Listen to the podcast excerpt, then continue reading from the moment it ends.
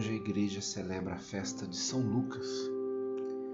São Lucas que escreveu o Evangelho de São Lucas e o livro dos Atos dos Apóstolos.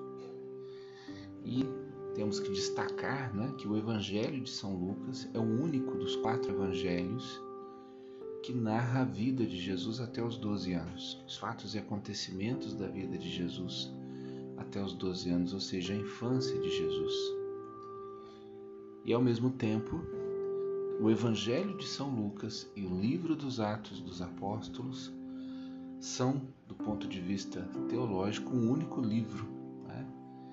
Um livro que mostra Jesus indo até Jerusalém, oferecendo em Jerusalém o sacrifício da cruz e ali realizando a sua Páscoa, a sua paixão, morte e ressurreição, e depois, a partir do livro dos Atos, né, a partir de Jerusalém, com a vinda do Espírito Santo sobre os apóstolos no cenáculo, a igreja se espalha pelo mundo através dos atos dos apóstolos, ou seja, através dos gestos e atos daqueles que foram enviados por Jesus.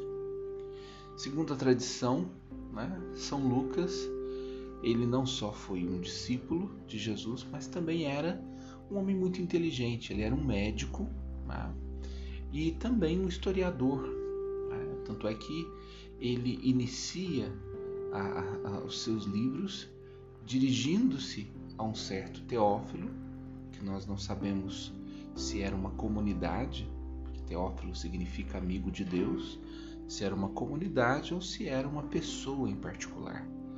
Mas ele escreve de forma ordenada, segundo ele, né?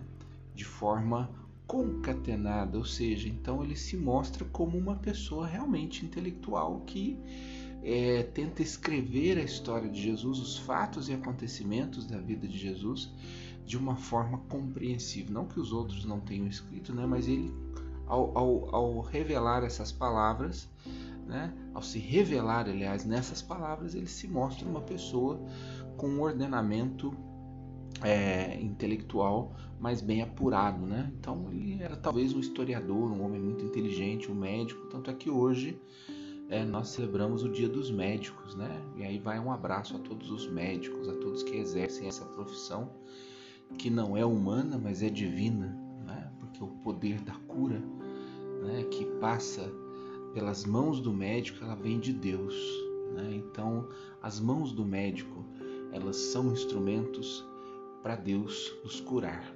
Então, um abraço a todos os médicos aí no dia de hoje, no dia de São Lucas. E o evangelho que se nos apresenta é o evangelho do envio dos 72 outros discípulos, a missão dos 72 outros discípulos, justamente porque nós recordamos um discípulo de Jesus. Né? Recordamos alguém que se sentiu em missão, que se sentiu enviado, que se sentiu é, atraído por Jesus e por isso colocou a sua vida a serviço desse mesmo Jesus. E o Evangelho nos recorda, portanto, também a nossa missão, porque a semelhança de São Lucas também nós somos chamados. Também nós recebemos de Deus uma vocação. Também nós temos de Deus uma missão, como a missão dos médicos, que é a de curar, que é de devolver a vida onde há ali morte que é de se tornar um instrumento nas mãos de Deus para curar aqueles que estão doentes. E ali na, na, no Evangelho fala né, que a nossa missão é curar os doentes. E não só os médicos têm essa missão, mas todos nós. Todos nós temos a missão de curar. Curar aqueles que estão à nossa volta e curar também a nós mesmos. É um evangelho que nós já refletimos em outras tantas oportunidades aqui, na nossa palavra de salvação, mas eu gostaria de destacar um ponto que me chamou a atenção hoje na reflexão, né, meditando sobre esse evangelho. Lá diz que quando você chegar numa casa, você deve desejar a paz para aqueles que pertencem àquela casa.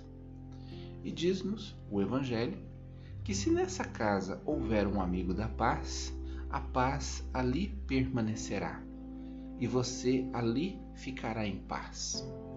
Mas se ali naquela casa não houver um amigo da paz, a paz voltará para você. E aí então nós entendemos e compreendemos uma dimensão da nossa vida muito importante. Nós que somos discípulos e missionários de Jesus. Nós temos que passar por esse mundo, nós temos que seguir por nossa vida fazendo o bem. É muito importante essa atitude, né? E nós não devemos nos preocupar se a pessoa para o qual nós estamos dirigindo o nosso bem, ela vai ser capaz ou não de compreender o que nós estamos fazendo. Porque em momento algum, quando nós damos, nós perdemos. Essa é uma, uma realidade muito importante no Evangelho, né? Quanto mais você se doa, né? a lógica do mundo, né? Quanto mais você se dá, menos você tem. Né? Mas na lógica do Evangelho é o contrário, né? Quanto mais você se doa, mais você tem. Quanto mais você se entrega, mais você recebe. Tanto é que se houver um amigo da paz, aquela paz ali permanecerá.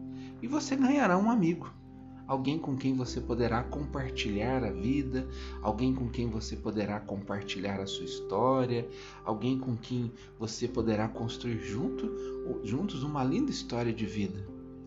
Mas se não houver um amigo da paz, ou seja, se a pessoa que ali estiver não quiser receber a paz, essa paz voltará para você. Então você não precisa ficar preocupado. Né? Se aquela pessoa não receber a paz, você não estará perdendo nada. Então, a gente tem até essa, essa expressão no nosso meio popular, né? A gente nunca perde em fazer o bem. E é a mais pura verdade. A gente nunca perde em fazer o bem, a gente só ganha fazendo o bem. Porque quando a gente faz o bem, quando a gente é amigo da paz, quando a gente é capaz de desejar a paz, e aqui desejar a paz significa desejar coisas boas, desejar Deus, desejar os valores do evangelho, né? Porque aqui a paz, a palavra paz vem do shalom, né? Que é uma que é algo muito maior do que simplesmente a paz que nós entendemos, que significa ausência de problemas, não. O shalom é algo muito maior Shalom significa tudo isso: você desejar Deus, você desejar o amor, você desejar fazer o bem para o outro. Então, quando você deseja a paz, você deseja tudo de bom para aquela pessoa, que em meio aos problemas e dificuldades ela possa se manter sempre de pé e assim por diante. Então, você nunca perde em desejar Shalom, você nunca perde em desejar a paz, você nunca perde em querer fazer o bem. Pelo contrário, você só ganha. Porque se a pessoa aceitar o bem que você deseja para ela, você ganhou um amigo. Então você poderá construir junto com ela uma história linda, né? Assim como pessoas que passam pela nossa vida, estão na nossa vida e que aceitaram esse shalom, esse nosso shalom, essa nossa paz, esse nosso bem, esse nosso amor e fazem parte da nossa vida e da nossa história de uma forma bonita, constroem conosco a nossa caminhada. Pelo contrário, se a pessoa não for um amigo da paz, se ela não quiser a paz, e existem muitas pessoas no mundo que, que vivem assim, né? Que não aceitam isso, né? Vivem conturbadas no mundo, aí, na sociedade que existe, né? a paz voltará para você.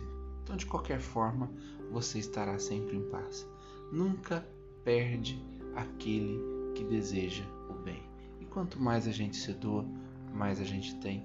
Essa é a graça que nós devemos pedir a Deus nessa manhã de compreendermos essa verdade e a vivermos plenamente em nossa vida.